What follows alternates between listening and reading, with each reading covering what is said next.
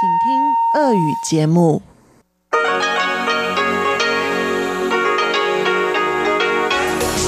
эфире Международное радио Тайваня. Здравствуйте, дорогие радиослушатели! В эфире Международное радио Тайваня и вас из тайбэйской студии приветствует ведущая Анна Бабкова.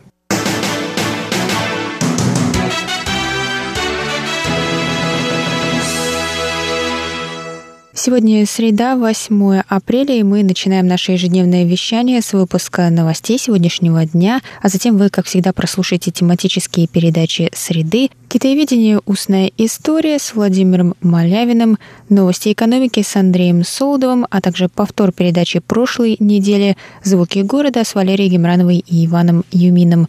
Я вам напоминаю, что на коротких волнах вы можете слушать нас на частоте 5900 кГц 17 до 17 30 UTC и на частоте 9490 кГц с 11 до 12 UTC. Также заходите на наш сайт по адресу ru.rti.org.tw и читайте там своевременно последние новости и слушайте наши передачи. А теперь давайте к новостям.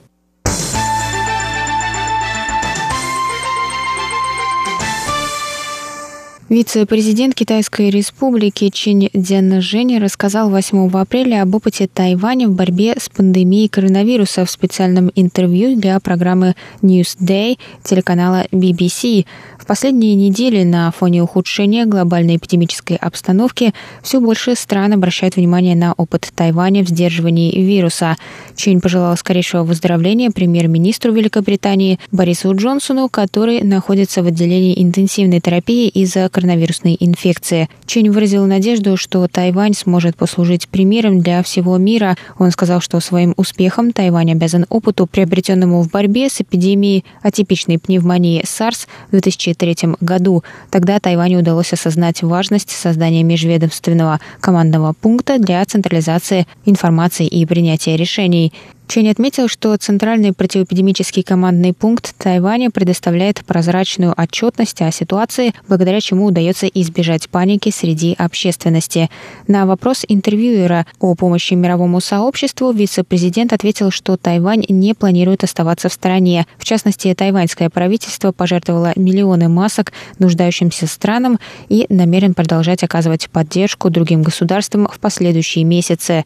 Он рассказал, что Тайвань совместно с США разрабатывает быстрые тесты и вакцины. Чень выразил желание также провести совместные исследования с Великобританией.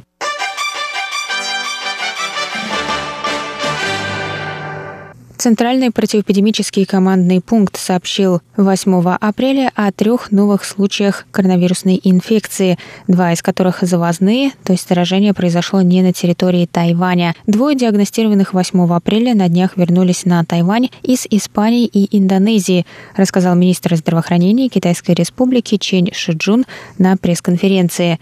Пациентка номер 377, девушка старше 20 лет, вернулась из Испании, где проходила обучение 22 марта. 23 марта у нее появились боль в горле и диарея, а позднее заложенность носа и боль в груди и спине. Пациентка номер 378, женщина старше 60 лет, вернулась из Индонезии, где посещала родственников 29 марта. 1 апреля у нее появился кашель и впоследствии затрудненность дыхания и жар. Пациентка номер 379, женщина старше 30 лет, не покидала Тайвань в последнее время. 4 апреля у нее поднялась температура и появился насморк.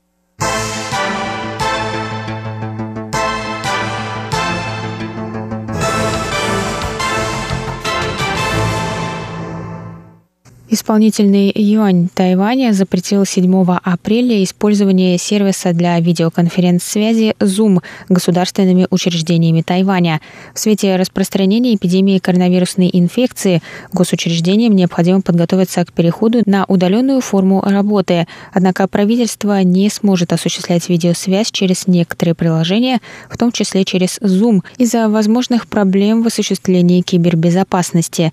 Платформа для видеоконференц-связи Zoom была разработана калифорнийской компанией Zoom Video Communications Inc. Согласно недавнему исследованию, проведенному академической лабораторией Университета Торонто Citizen Lab, ключи шифрования для встреч в Zoom, вероятно, перенаправляются через Китай. Исследователи отметили, что в Zoom работает порядка 700 китайских разработчиков, что может влиять на уязвимость платформы перед давлением со стороны китайского правительства, заявили исследователи. Заместитель премьера Китайской Республики Чен Цимай призвал использовать местные разработки для видеосвязи или, в крайнем случае, платформы Google и Microsoft. Для проведения онлайн-обучения правительство советует школам и вузам такие платформы, как CyberLink U-Meeting, Microsoft Teams, Cisco WebEx, Adobe Connect, Google Hangouts Meet и GT Meet.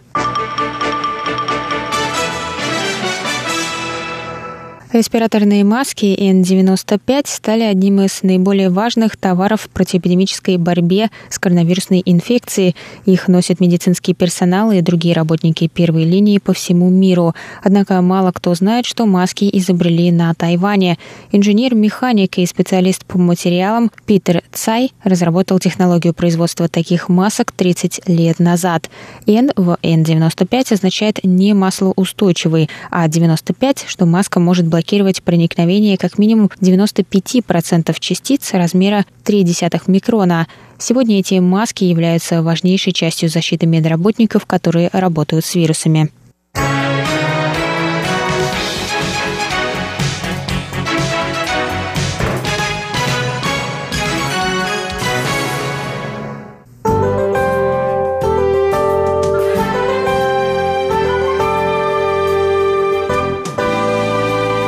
Сейчас прогноз погоды. Сегодня в Тайбэе было до 21 градуса тепла и пасмурно. Завтра в Тайбэе ожидается до 22 градусов тепла, возможны дожди.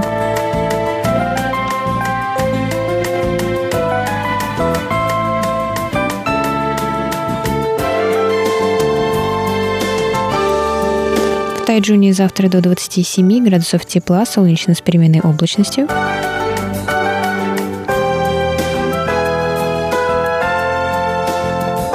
И на юге острова в городе Гаусюни также до 27 градусов тепла и ясно.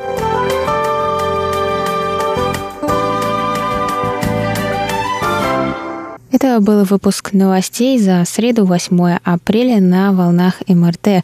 Для вас его провела и подготовила ведущая русской службы Анна Бабкова. Далее в эфире тематические передачи «Среды», а я с вами на этом прощаюсь. До новых встреч! В эфире Международное радио Тайваня.